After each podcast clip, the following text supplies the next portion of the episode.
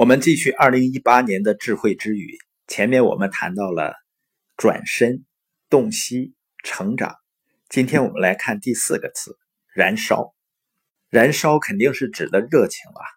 美国一个权威部门呢有这样的一个统计数字：超过百分之五十的财富五百强的大企业总裁们，在大学里的平均成绩是 C。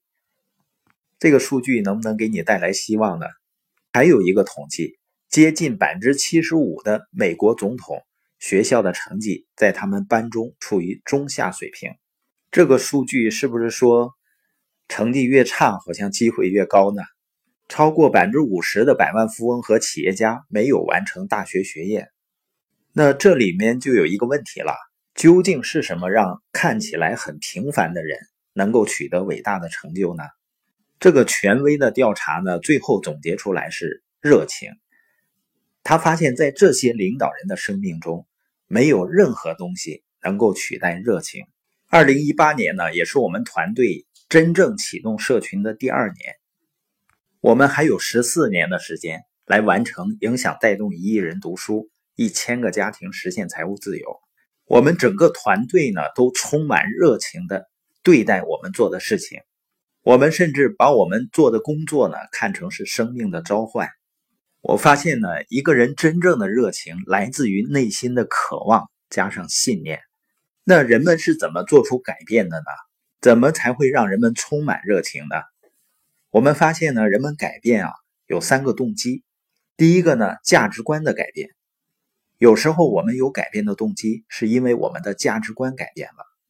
科林·鲍威尔呢，曾经竞选过美国总统，但后来他退出了竞选。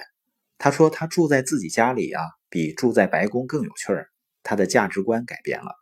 做出改变的第二个动机呢，是对新挑战的需要。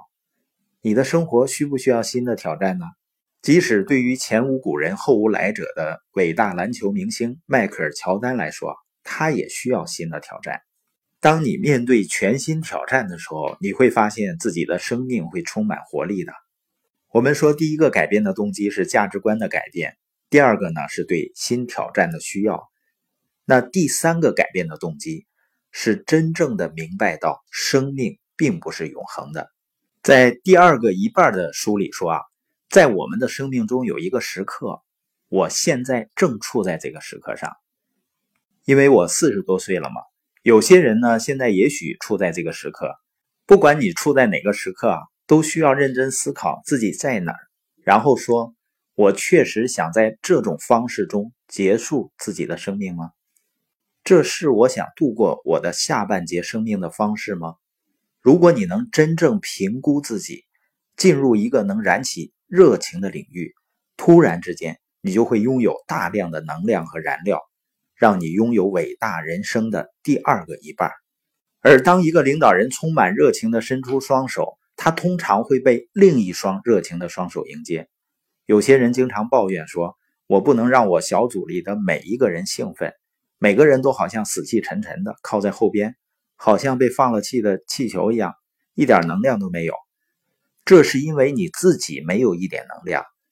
热情通常会被相似的热情所迎接。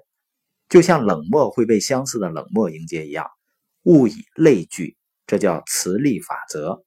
我们吸引跟我们相似的人，而不是吸引我们想要的人。我们不能吸引我们想要的人，而是吸引跟我们相似的人。这叫物以类聚，人以群分。需要一个人为我们做出榜样，充满热情；需要一个人帮助人们成长。